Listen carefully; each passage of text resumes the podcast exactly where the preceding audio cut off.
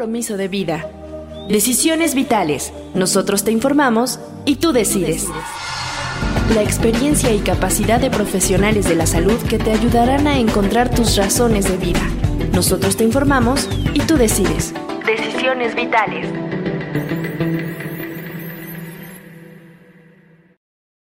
Bienvenidos a Decisiones Vitales. Soy Alejandro Águila y quiero compartirles que el día de hoy tenemos un tema muy, muy interesante, un tema preocupante, un tema que los invito a que se queden hasta el final porque cada vez vemos más problemática con los niños que hoy en día tienen poca tolerancia a la frustración y la respuesta que tienen ante un adulto que les quita el celular o no los deja salir o les dice que se bañen o que coman.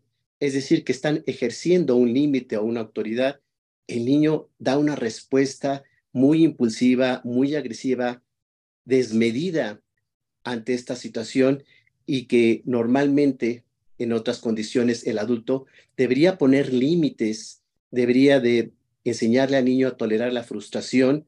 Entonces, para entender este fenómeno de cómo responde el niño ante la frustración y que esto lo puede llevar a una autoagresión, es decir, al suicidio, le damos la bienvenida a Mariale Buenfil. ¿Cómo estás, Mariale? Hola, Alejandro. Muy bien, gracias. Pues muy contenta este, por este nuevo podcast. Como dices, es un tema muy importante, ¿no? O sea, al final, eh, cuando hablamos de suicidio de normal no pensamos en niños, pero pues sí pasa, ¿no? Si hay el suicidio infantil y ha ido creciendo, entonces es un tema muy importante y pues bueno, hoy tenemos una invitada muy especial. Y bueno, quisiera también recordarles que los estamos esperando en todas nuestras redes sociales. Nos encuentran en todas las plataformas de podcast y redes sociales como Suicidología. Muchísimas gracias, Mariale. Y la pregunta obligada, ¿tú eras berrinchuda? Sí, Sí, sí, claro. ya nos tendrían que platicar de tus papás. Sí, así es, pero sí, sí lo era. Pues yo te comparto y les comparto a todos los disponibles que pues yo no era berrinchudo, yo la verdad es que fui un niño siempre bien portado, muy obediente, muy alienado y este y lo que encontré es mucha ventaja siendo obediente, ya nos dirá la especialista, también se obtienen muchos beneficios. Eh, papá, la autoridad, la escuela, el medio ambiente, cuando ve un niño bien portado, una niña bien portada, por supuesto, este, va a tener beneficios, premios, y pues por supuesto muchas cosas benéficas para su crecimiento y desarrollo. Les recordamos que pues estamos todos los martes a la una de la tarde y que si alguien requiere de alguna apoyo, ayuda, pues nos escriban a info.suicidología.com.mx y que tenemos un teléfono en la Ciudad de México 55 46 31 33 07 para recibir sus llamadas y poderles atender. Damos la bienvenida a Adriana González, doctora en psicoanálisis, especialista en niños, integrante del Instituto de Investigación en Psicología Clínica y Social. Bienvenida, Adriana, gracias por estar con nosotros. Pues aquí muchas gracias por, por invitarme a, hablar de este tema tan, tan importante y sobre todo tan actual, ¿no? Como es esta la frustración, el suicidio infantil y pues sobre todo para poder hablar también de la prevención, ¿no? Cómo es que podemos eh, apoyar cuando vemos algunos berrinches y cuando vemos algunos otros síntomas que ya se asemejan más a, a una situación más compleja, ¿no? A una depresión, a una tristeza grande en los niños. ¿Y qué podemos hacer para que ellos puedan pues salir de eso de esos momentos de frustración y esos momentos de tristeza? Y no sé si estoy exagerando, Adriana, tú me dirás, pero también a una psicopatía. Un niño sin límites, bueno, ¿qué nos esperamos de adolescente o de adulto? Es decir, es impresionante cómo hoy en día los niños frente a, un adulto que les quita el celular o que los regaña o que les pone un límite, su reacción es eh, este, pues demasiado severa, muy violenta, inmedida, sin saber que finalmente son niños, están para ser educados y que el adulto lo que está haciendo es pues exactamente educarlos. Para iniciar, ¿cómo em, definiríamos frustración? Sí, mira, frustración me parece que son todo sentimiento que experimentamos las personas o los niños, como pueden ser la cólera, la tristeza o ansiedad. Cuando una expectativa o un deseo que tenemos o una ilusión o un proyecto no lo podemos realizar o no se cumple. Entonces eh, recibimos ese impacto de algo que no esperábamos y entonces ahí tenemos una frustración. ¿Sí? Viene esa reacción de frustración, de enojo, porque no se cumplió algo que ya veníamos deseando desde hace pues tiempo, mucho tiempo o poco tiempo, ¿no? Esa sería la definición de lo que es la frustración. Pero requerimos todos los seres humanos un grado, un este nivel eh, de, de, tolerancia a la frustración, considero yo, para pues nuestra formación. La vida nos frustra en muchas situaciones, ¿no, Adriana?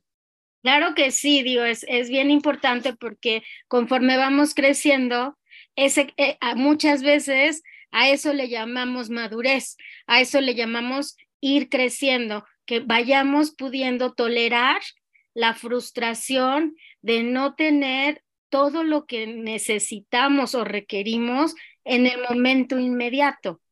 Entonces, conforme vamos creciendo en cada etapa del desarrollo, vamos necesitando más tolerancia porque la convivencia con el mundo que nos rodea nos los va exigiendo. O sea, nos tenemos que ir adaptando, pero como dices, educando. Muchas veces, ahorita que decías un niño bien portado, muchas veces también decimos, un niño educado también recibe pues obviamente mucha eh, ganancia y buen trato por parte de, de, de toda la comunidad, ¿no? Entonces, sí, todos requerimos y la educación implica también tolerar la frustración, porque es tolerar también aprender. Y este, este aprendizaje requiere esa paciencia también, ¿no? Entonces, sí, por supuesto que que sí es de madurez y de crecimiento tolerar frustraciones, ¿no? Y sobre todo los niños.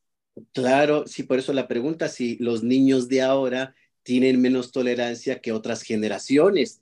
Antes, Adriana, bueno, nos controlaban hasta con la mirada. Déjate una palabra, un regaño o el chanclazo. No, no, la mirada era suficiente para decir, aguas, esto no debe ser y si estábamos en casa ajena, bueno, llegando a la casa hablamos, ¿no? Ya sabía uno lo que le esperaba. Las otras generaciones o generaciones anteriores sí toleraban más la frustración, había mucho más control a la que existe con estas nuevas generaciones, Adriana. Claro que sí, o sea, estamos viendo ahorita, sobre todo con todos los dispositivos electrónicos que tenemos, desde ahí el mundo que nos rodea ya no nos hace esperar. No tenemos a Alexa, tenemos a Google.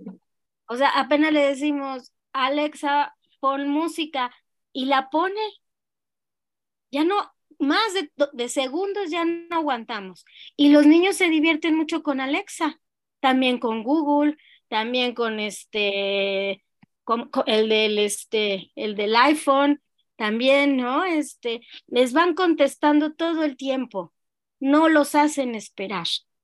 Entonces, justamente sí, este elemento de los dispositivos electrónicos han hecho que los niños tengan menos tolerancia a la frustración, eh, porque todo se les resuelve de manera inmediata y además de manera ilusoria. Todos los, los juegos, ¿no?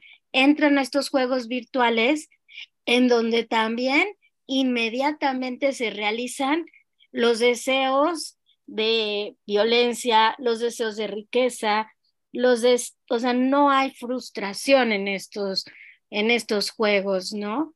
Entonces, claro que sí, son menos tolerantes a la frustración, ¿no? Porque aparte buscan todo inmediato, ¿no?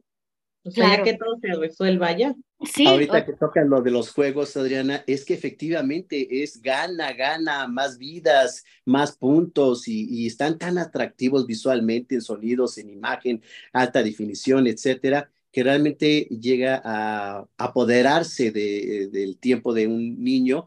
Y yo he visto niños que les dicen los papás, ya hay que comer y siguen en el juego y prefieren jugar a comer. Hay toda una eh, dotación de adrenalina, un bombardeo, dicen los neurofisiólogos, de esta serotonina en el cerebro, que es el gratificante como adictivo para que un niño quiera seguir en ello. Entonces le quitas el celular o el juego y le estás quitando la droga, ¿no?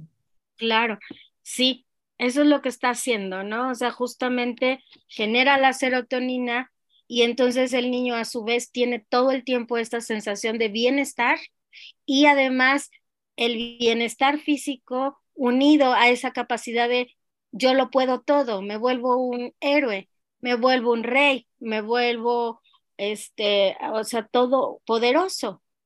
¿No? Hay juegos que hasta también juegan a ser dioses, o sea, les dan toda la posibilidad de llegar a ser el, el, un ser supremo, ¿no? Entonces ya cuando llegan a ser un ser supremo, quiero saber con qué se topan estos papás. Con ese ser supremo, con ese pequeñito, pero que en su imaginación, en su fantasía, él puede más que un papá o una mamá, ¿no? Ese es lo que también estamos viendo eh, como un, síndrome de estos niños emperadores o niños este, que, que eh, tiranos, le llaman el niño tirano, ¿no? El niño que cree que puede más que los papás. Y entonces en esta lucha el niño tiene todos los recursos para gritar, tirarse, este, arañar, golpear, etcétera. Y vemos a un pequeñito desbordado, es un pequeñito que no mide consecuencias y entonces en esta situación sabemos también que en el enojo pues se avientan de la ventana o este, se ahorcan, es decir, llegar a un extremo de lastimarse para eh, mostrar su frustración, su rabia ante ese límite que pone el adulto, ¿no? Sí, vaya, este, estos ya son los casos, sí, son diferentes, ¿no? O sea, o sea, ya no, antes no había esto de, de que tan fácil un niño pasara de una frustración a una autoagresión como es el suicidio, ¿no? O sea, así de, de, ahora sí que del bien al mal a me autoagredo y me suicido, porque, porque entonces la explicación es, tan alto subí, tan rápido caigo y cuando caen tan, tan, tan bajo, o sea, tengo una autoestima alta, pero entonces a la hora que me frustran, me voy al opuesto, no valgo nada para ti. Y como no valgo nada para ti, me suicido. Entonces, estos vuelcos son muy, muy este, radicales en la actualidad. No hay ese, ese, esa modulación, esa, ese momento de tolero la frustración. Tolero salir de mi imaginación, de que lo puedo todo, salgo de mi mundo imaginario para entrar al de la realidad y tolerar la frustración, ¿no? Hay niños que se pueden quedar en estos momentos de imaginación y entonces es lo que está pasando lo que tú comentas. Pasan ¿Y qué señales de advertencia habría, por ejemplo, en, en este tipo de niños que los papás o los maestros pudieran como detectar? Si era lo que estábamos, o sea, bueno, estaba pensando yo, o sea, los signos de alerta son, eh, pues justamente, como decíamos, el berrinche, pero ya un berrinche, eh, no de puro llanto, porque podemos distinguir, ¿no? muchas veces un berrinche en donde no hay palabras, donde no hay este, eh, eh, digamos, un niño como inmaduro, donde apenas está pasando de una etapa a otra. Entonces ahí vemos unos, algunos berrinches que podemos esperar, ¿no? Este, yo de repente pensé, de veras, nunca hiciste ningún berrinche. Sí, sí, no, hay que hacer alguno. Esto es lo que me, o sea, porque la tolerancia a la frustración, pues no la acepta uno así como así. Ningún niño es, claro que sí, ah, ya, o sea, poquito berrinche puede hacer, o poquito, mm, este, digamos, oposicionismo, o sea, poquito decir, no, no estoy de acuerdo. O sea, algo, ¿no? porque es también eh, como defender la, la identidad. A veces el berrinche en las etapas, en lo, en, lo normal, en lo esperado, pues es, o sea, el berrinche cuida, cuida al niño de que no sea el papá el que lo, lo someta, ¿no? Porque estamos hablando un poco también de sometimiento. Pero ahora, el otro berrinche del que estamos hablando es este berrinche que vemos a estos niños, eh, ahorita hasta me puse yo así como, se ponen muy serios, con una mirada, digamos, tenemos que leer también lo corporal. Son miradas fuertes, eh, son chicos poco expresivos, eh, fríos, digamos, con frialdad. También pueden ser chicos que muestran actitudes agresivas hacia animales, mascotas, también a los seres humanos. Y entonces ya empieza uno a ver que puede volcar esta agresión que está ejerciendo hacia afuera, puede llegar a ejercerla hacia, hacia él mismo, en una pérdida de realidad. O sea, sí estamos hablando ya de esta severidad, donde sí se queda en la fantasía el niño. Entonces, otro síntoma es que el niño le cuesta mucho trabajo como empezar a hacer, a sintonizarse en estos afectos cálidos, ¿no? Siempre empiezan con estos juegos, pues sí son sádicos o masoquistas, o sea, nos vamos a este extremo. Ajá. Entonces, ese es otro síntoma. Otro síntoma también puede ser la dificultad de socialización, porque entonces le va a costar mucho trabajo tener también amigos, le va, o sea, estar con otras personas, ¿no? A veces puede ser el niño tirano también con los amiguitos. Entonces, creo que en la infancia sí suceden en que, sobre todo en la primaria, hay más, más casos de esta índole, porque también las mismas características de, digamos, de latencia, eh, que son estas características donde, donde empiezan a tratar de guardar todas estas pulsiones, eh, estas pulsiones de agresión, de mucho amor encontradas que tienen los niños, son más intensas. Acuérdense que también luego decían, los niños son no reprimen, no guardan tan fácil. Entonces, también en la infancia, pues se ve como los niños, otro síntoma es ese, que le está costando trabajo al niño guardar, ¿no? Guardar sentimientos eh, pasionales, ¿no? O sea, mucho amor, mucho enojo, todo va a ser en exceso. Ese es otro síntoma, ¿no? Pensando en una forma en cómo los adultos podrían manejar esto, eh, ahorita comentabas, bueno, Alejandro, tú no hacías berrinche, no, seguramente sí había alguna este, discordancia ahí con mis padres, pero eh, ellos yo me acuerdo mucho que como que me catafixiaban las cosas. Explico a ver si esto puede funcionar hoy en día y tú lo recomiendas, Adriana Mariale. Eh, me decían mis papás, vamos a ir el fin de semana a la playa. Y pues yo me emocionaba y qué padre, vamos a la arena, el mar y todo lo increíble, ¿no? Y luego por alguna cuestión de trabajo de mis papás no era posible. Me decían, no, no vamos a ir. Entonces, sí, ya me frustraba yo, ya estaba ilusionado, o hasta había invitado a algún amiguito. Entonces me decían, pero vamos a ir a, podemos ir a Cuernavaca nada más un día y la alberca y pasarla bien. Es decir, no se lograba lo que me habían prometido, pero sí me ponían otra cosa. Esto de negociar con el niño, ¿sería viable, Adriana? Claro, porque sobre todo es hay una distancia, ¿no? Lo que la negociación es justo lo que dices, entre lo ideal y lo real. Entonces la negociación está en que uno puede decir, lo ideal, pues es esto, pero lo ideal no se puede. ¿Qué es lo real? Entonces en ese ejercicio de, a ver, ¿qué es lo real, este hijo? A ver, ¿qué es lo real en el salón de clases? ¿Qué es lo real entre los amiguitos? Y en esa, ahí es donde se negocia pero también entonces hay que capacitar, a o sea, capacitar, eh, coachar a los padres para que sepan tolerar la frustración de sus hijos. Si no, no van a poder hacer la negociación.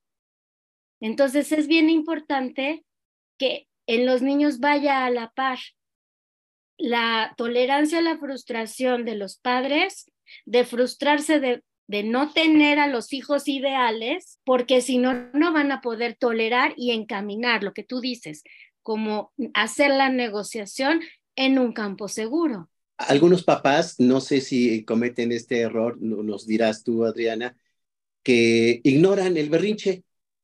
El niño nunca es visto y allí la situación se pone peor porque entonces el niño va a desarrollar otro tipo de patología que conocemos como ese narcisismo de que mis padres nunca me vieron, entonces ahora voy a tener que hacer mil cosas para que mis padres y el mundo los demás me vean.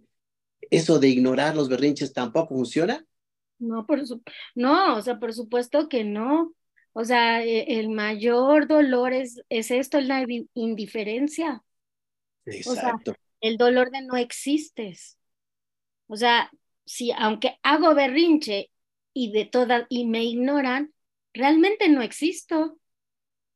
Entonces, imagínate lo que se siente ser un niño invisible.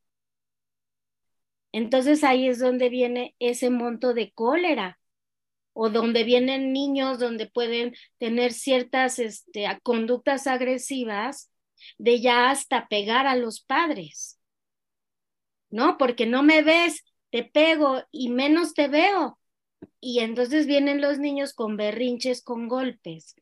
Ya niños más grandecitos sí los he visto. ¿No? Sí hay que tener ese, esa precaución justo del exceso de frustración. Estás creo que también hablando de una frustración excesiva por parte de los padres. O sea, también hay que tener cuidado, que la vida o, o la realidad nos frustra, pero la frustración de un papá a un hijo volviéndolo invisible, ese ya es una lastimadura. Sí, la omisión es una agresión, definitivamente. Entonces, mira qué importante lo que nos estás compartiendo, tanto hacer demasiado caso a la frustración, decir, sí, está bien, está bien, te regreso el celular, está bien, sigue jugando, ah, no te hago caso y ahí te tiras, te revuelcas y te suicidas si quieres, yo me voy. No te hago caso, no te veo, no respondo a esta condición de violencia tuya, ¿no? Y justo, ¿no? Eso era, eso es algo que se ha transformado. O sea, antes frente a, lo, a veces a los, a los suicidas, yo recuerdo hace, pues cuando yo empezaba hace 20, 25 años, a veces decían, ignora, ignora si te dicen me voy a suicidar, es solo un, como una situación histérica, ¿no? De, teatral.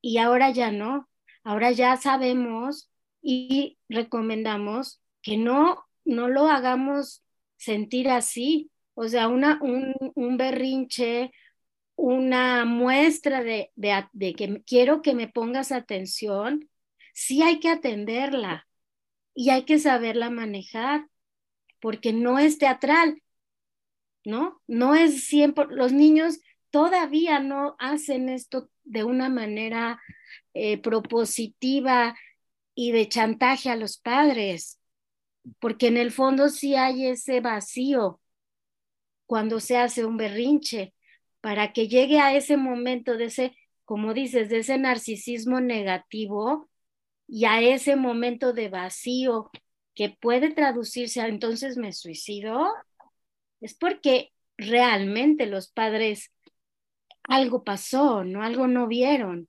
Entonces sí, creo que ahora afortunadamente hemos cambiado mucho ese, esa recomendación de ahora, ¿no? Ahora sí hay que escuchar, hasta el más mínimo mensaje de, del niño, o sea, el más, de, el más así como tenue. Hay que escucharlo. Eso porque aparte es muy frecuente, ¿no? O sea, que los padres dicen, no, es que solo quiere llamar la atención, ¿no? Solo es un chantaje. Es muy frecuente que pase eso. Sí, es muy frecuente. Yo creo que es algo que sí necesitamos como sociedad seguir trabajando, porque los niños cuando hacen un berrinche, o sea, también es una desesperación.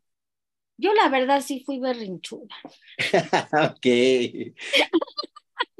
Pero sí recuerdo y sí les comparto esta parte donde, pues sí, en algún momento yo me puse a pensar mucho y yo descubrí eso de los berrinches. O sea, cuando uno hace un berrinche, a veces no es para el otro, es porque uno ya, ya no puede más.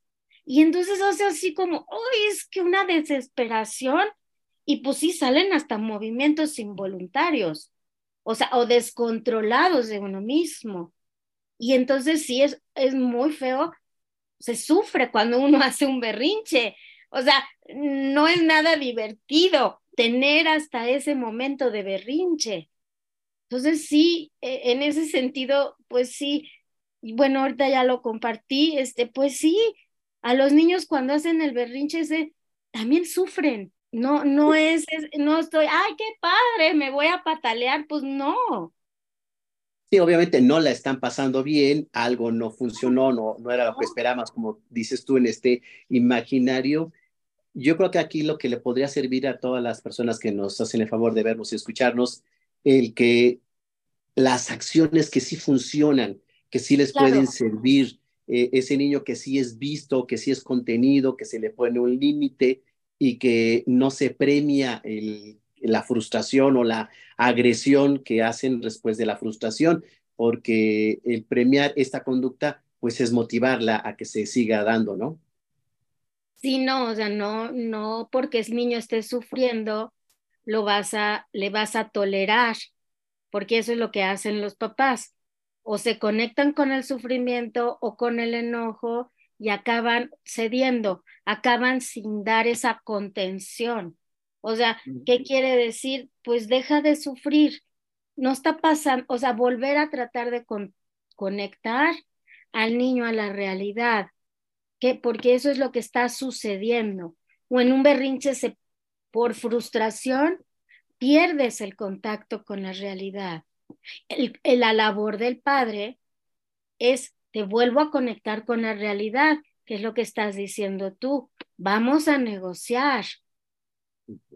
O sea, e, es ese momento de llevarlo pues a la realidad, a la fantasía, a la realidad y viene la negociación, pero sí creo que es una labor, muchas veces el berrinche, una labor de papás. O sea, el niño va a dejar de hacer berrinches cuando los papás puedan también tolerar esta parte de, de contener a los hijos. Sí, porque luego justo te ponen como nerviosos los papás y más si es en público y no saben qué hacer y entonces, ¿no? ese, oso de que chin, el niño está haciendo ahí su numerito con la familia o en una reunión, un restaurante, en un lugar público. Yo había escuchado, Adriana Mariale, eh, tres consejos y quisiera ponerlos aquí en el programa a ver si realmente funcionan. Uno de ellos es cuando el niño esté haciendo este reclamo, este berrinche, esta violencia, verlo a los ojos porque tú eh, has repetido varias veces y es bien cierto, el niño pierde esa realidad y se va a otro mundo, su mundo. Entonces, a verlo a los ojos, que, que eso es muy importante. Segundo, el que se le ayude a respirar. Recordemos que cuando estamos enojados, frustrados, agresivos, respiramos más rápidamente. Entonces, ayudarlo a respirar y a que haya una respiración tranquila, ya sin esa furia, enojo o descontrol, es decir, a empezar a que el niño empiece a tener control sobre su cuerpecito. Y tres, muy importante, lo mencionas, hablarlo, negociarlo, en lugar de las patadas, los golpes, en, la verbalización, para que entonces se llegue a un acuerdo mutuo y concluya el berrinche. ¿Vamos bien por allí? Sí, por supuesto. Y, y también, pues es que es bien importante, por ejemplo, también la edad del niño, ¿no? O sea, también es bien importante que, que si es un niño pequeño, un niño ya más grandecito, como dices tú, pues sí se le pueda también este, decir, ¿no? los límites. Entonces, habrá veces que sí, que, este, que se les tenga también que restringir, ¿no? Pero sí, por supuesto que, que es esa parte, ¿no? Sobre todo mirarlos a los ojos, ¿sí? Y yo también quisiera agregar la parte de observar su, su, necesidad, ¿no? O sea, porque como nos mencionaba la doctora Adriana, hay un vacío ahí, ¿no? Algo está pasando. Ahorita justo me acordé de un caso eh, que hubo hace poco de un niño que se suicidó y dejó una carta diciendo que era porque sus papás no lo dejaban escuchar a un artista. ¿no? Habría que ver qué había ahí, o sea, por qué quería escuchar al artista o qué estaba sucediendo, ¿no? Detrás. Claro, pues sí. Es decir, explorar exactamente qué hay detrás de la conducta, porque es una conducta que se da dentro de un ámbito familiar. Entonces, allí todos los integrantes tienen un rol, tienen un juego, ¿no? Necesitamos conocer qué pasa en ese entorno familiar, cómo está la dinámica, porque hay que mencionarlo, este, doctor Adriana y Mariale, hay papás también que hacen berrinches, ¿no? los niños están imitando el berrinche de los papás, ¿no? Claro, no, sí, este, pues sí es muy importante porque ahorita, este, estaba yo pensando, ¿no? Hay veces que justo cuando los suicidios son muy silenciosos. Este, también por eso es que ahorita creo que por eso lo, lo pienso yo así, ¿no? El niño quería escuchar eh, a un artista, pero a lo mejor en esa escucha no hay escucha. Y asocié con estos niños que al revés, cuando se van a suicidar o se suicidan los niños, hay un silencio. Los papás, eh, a mí me tocó el relato de, de, de, una abuelita, ¿no? Que se había suicidado su, su nieto. Y ella dice que lo primero que empezó a percibir es que no encontraban al nieto. No, no un silencio en toda la, la casa. Y pues sí, fue un chico que se, pues sí, se suicidó eh, en el jardín, en un árbol, pues sí se colgó, ¿no? pero lo que quiero decir es que es un silencio. Los actos más violentos son muy silenciosos. Por eso hay que escuchar el más, o sea, lo más tenue que pueda haber. Y por otro lado, pues las frustraciones. Eh, ¿Cuál es la mayor frustración? ¿Cuál es el mayor vacío? Pues estaba yo pensando, justo es el ideal, por eso es a veces los niños saben que sus padres están desilusionados de ellos, que ellos no están cumpliendo las expectativas que los padres tienen. Y ese es, esa es la, digamos, la, la fórmula de, de, un suicidio. Parece que uno lo dice muy fácil, pero es, es muy difícil. Si ha sido estudiado como en la medida que el ideal es alto, no se cumple y los padres quieren hacerlo cumplir, el niño entonces se frustra, se frustra y hasta que ya no puede más. Diríamos eh, que ya la acción suicida es cuando se han sumado muchas frustraciones y como digo yo, se llena la canasta de situaciones emocionales no habladas, no resueltas y eh, el suicidio es una salida para acallar ese dolor, ese sufrimiento que se fue acumulando, ¿no, doctora Diana? Sí, es el silencio, o sea, si tanto, tanto yo no soy quien tú quieres que sea, pues mejor me silencio y silencian la vida. Entonces sí, es, es muy doloroso. Es muy doloroso porque pues ahí ya hay papás que intentaron escuchar o papás que escucharon hasta que hubo silencio. Qué fuerte. Y hay casos también, eh, me gustaría yo agregarlos, porque en México es muy común que como los papás trabajan, los niños queden al cuidado de los abuelos. Y sabemos, eh, Adriana y Mariale, que pues, los abuelos son consentidores, ¿no? Y luego, pues no son los que educan, más bien como que cuidan y hacen lo que pueden pero allí entonces el abuelito tampoco está pudiendo hacer esta labor de contención, de límites, porque tampoco es su responsabilidad. Qué grave esta situación en donde el niño no tiene sus padres que ponen límites y pues los cuidadores, que son los abuelos, pues hacen una función, insisto, nada más de contención o de cuidado de niños, ¿no? Claro que sí, Alejandro. Y Mariale, también estaba yo pensando en este otro eh, que tiene que ver, ¿no? Lo que los, o sea, los niños que tienen actings, ¿no? O sea, acciones contra sí mismos, pero que parecen accidentes, ¿no? Justamente es, es que ya tuvo muchos accidentes.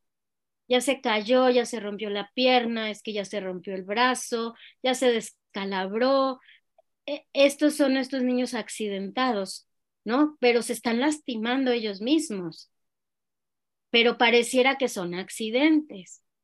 Sí, es un foco importante, ¿no? A ver, porque siempre se dice, ay, es que pobrecito se accidentó, se cayó. No, yo he tenido varios pacientes de estos, siempre interpreto que se están matando a cachitos. Claro, pues sí, porque se les va rompiendo en todas partes del cuerpo cada momento. Entonces sí, sí, son, es peligroso y justamente son estos niños eh, vulnerables, ¿no? O que llegan también a sesión y pero ¿qué te pasó? Todos moreteados, ¿no? Y que uno les necesita enseñar a estos pacientes pues a, al autocuidado, pero también a por qué se ponen siempre en riesgo. Hay algo también bien importante, es hay que también enseñar a, a alejarse del riesgo. Eso no es fácil, ¿no? Pero siempre hay que decirles, donde veas peligro, aléjate aléjate, porque a veces dicen, no, observa, no, no observes, o sea, tú ves que a tres kilómetros ahí hay humo, pues vete al otro lado, no vayas al humo, aléjate del peligro. ¿Sí? Entonces también esa es una, una de las situaciones preventivas, o sea, poder ayudar a que desde chiquitos se alejen del peligro. Por eso es tan importante como las reglas, por ejemplo, en los deportes. O sea, cómo las reglas aquí queda perfecto, cómo las reglas cuidan, ¿no? O sea, las reglas van a ir protegiendo a los niños en los deportes, en el salón de clases, en la casa. O sea, si no tenemos estos, deseas límites, pero ahora sí ya nos podemos poner a pensar en reglas, ¿no? O sea, hay reglas y sí son importantes seguirlas que los psicoanalistas hablamos de estructura.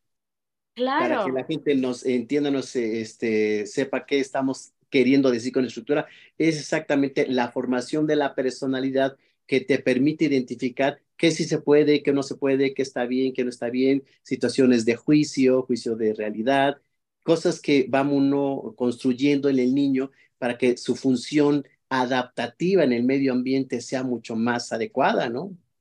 Claro, y, y sí, reglas es muy fuerte, pero, pero a veces en el consultorio sí les decimos, no, prohibido romper juguetes. Y maltratarnos entre nosotros. no hay que mal, o sea, ahorita yo no digo prohibido, ¿verdad? Porque si no, no, pero sí, o sea, uno por dentro dice, no se permite romper juguetes, no se permite maltratar ni a los juguetes ni a mí. Eh, o sea, sí hay, hay que cuidar el espacio, ¿no? Eh, sí tenemos esa serie de límites que sí son importantes este, tener y la estructura, pues claro, hablábamos de las jerarquías, ¿no? O sea, estructura generacional, pues. Y sí, así hablamos a veces, bueno, sí hablamos así los psicoanalistas entre nosotros. Situación familiar no es una democracia, es una jerarquía en donde hay autoridades y los hijos son eh, para ser educados, formados y darles exactamente los límites y las cosas necesarias para que se desarrollen en la vida, ¿no? Y darle los cuidados, ¿no? También eso es algo bien importante, es uno de los derechos de los niños.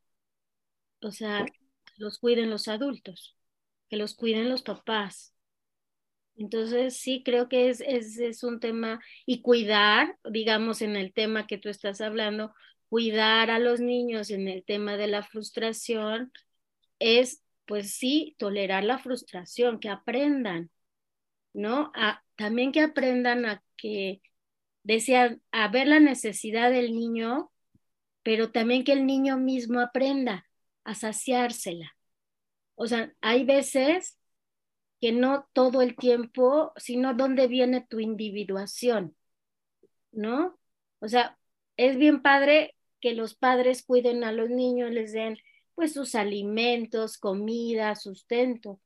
Pero hay veces que puede, hay un niño que puede decir, es que tengo hambre, y en lugar de sentarse y hacer un berrinche, puede ir y tomar una fruta.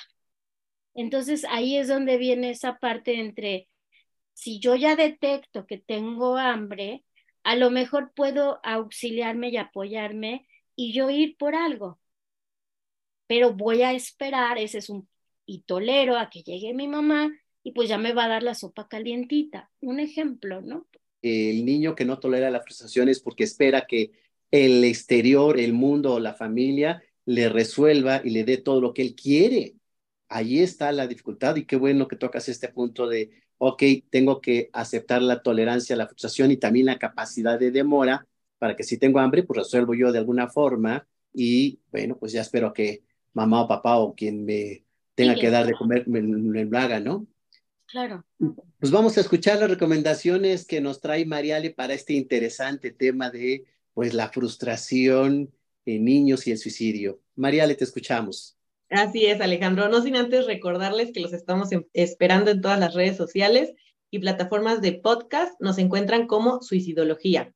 Igual en suicidología.com.mx pueden, pueden entrar para ver más información al respecto, talleres y algunas otras cosas que les puedan interesar. Y bueno, por primera instancia, pues quiero recomendar el libro de la doctora Adriana González, del Sintonía y Sintonía Ahora sí, ahí Ahora tú también. Ah, excelente. Ahí lo tenemos en pantalla. Ay, gracias. Entonces, igual, pues quien lo quiera adquirir, nos puede mandar mensajito y con gusto se, este, les damos la información, ¿verdad, doctora? Y también justo aprovechando que ahí tiene atrás, doctora, está el otro libro de Guía para Padres. Aquí está, mira. Muy recomendable, exactamente. Problemas emocionales en los niños y cómo resolverlos. Es una guía para padres está la película de Intensamente, la cual es así, es infantil, y nos habla mucho justo de las emociones, ayuda mucho a los niños a distinguir esas emociones y a manejar esas emociones. Entonces, es una, una buena recomendación para ver con tu hijo, ¿no? Con un niño. Ahora hay otra película que se llama Un monstruo viene a verme, y en esta historia es un chico que está muy triste, está pasando pues por un duelo, un problema, y podemos ver también, ¿no? La parte de la depresión, la parte de cómo le empieza a ganar la ira, entonces, bueno, este también es interesante, aunque no es una película para niños como tal. También hay una eh, como tipo documental en Netflix que se llama La vida me supera. Aquí nos habla más bien de estos niños que como que se dejan morir lentamente, se llama el síndrome de resignación, y son niños que realmente ya no comen, ya no se mueven, ya no, pero no tienen nada físicamente hablando, ¿no? Pero es como si estuvieran en coma, pero realmente físicamente hablando no tienen nada, todo es totalmente emocional me parece que es algo, pues sí, es como un suicidio infantil, justamente, ¿no? Un modo en que el niño empieza a encontrar el irse muriendo poco a poco. Entonces, bueno, igual para los padres, este documental es recomendable, tampoco es para niños. Si quieren ver más recomendaciones, me pueden seguir en mis redes sociales. Me encuentro tanto en Facebook como en Instagram como psicoterapeuta María Alejandra Wenfield y en Twitter como mari-ale- Muchísimas gracias, Mariale. Yo sé que estas recomendaciones les pueden ayudar muchísimo para ampliar la información sobre este tema tan interesante que estamos hablando el día de hoy y que se requiere hablar porque es una nueva generación que está funcionando de forma diferente y a veces el adulto, los padres, los educadores, maestros no saben cómo actuar, cómo reaccionar. ¿Qué recomendaciones para estos tutores, papás y gente que tiene que enfrentar esta situación con los menores? La, la principal recomendación es que es que los sigan a ustedes en redes sociales, este, Alejandro y a Mariale, que seguramente van a tener además muchas este, sugerencias, eh, prevención para estos temas. Y bueno, en lo personal, pues creo que yo me quedo como en general el tip de pensar que, que sí puede, que no es totalmente eh, doloroso el tener una frustración, ¿sí? Las frustraciones hacen fuertes a los niños y a los adultos. Entonces, aprender de a poco a poquito, tolerar frustraciones, eso nos va, les va a ayudar mucho.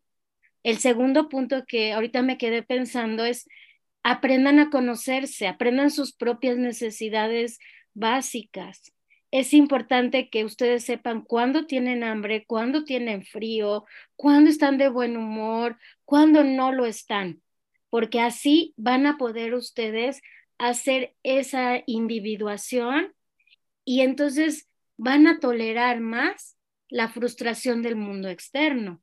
O ustedes mismos van a poder ayudar a que sus hijos y que los propios niños aprendan a satisfacer estas necesidades básicas.